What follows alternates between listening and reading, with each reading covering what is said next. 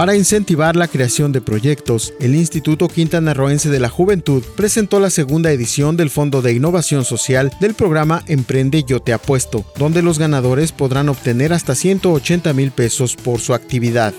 Los hechos de violencia en contra de la mujer preocupan al sector empresarial, quien confía en que sean resueltos y exista justicia en estos casos, sostuvo el presidente de la Confederación Patronal de la República Mexicana, Sergio León Cervantes.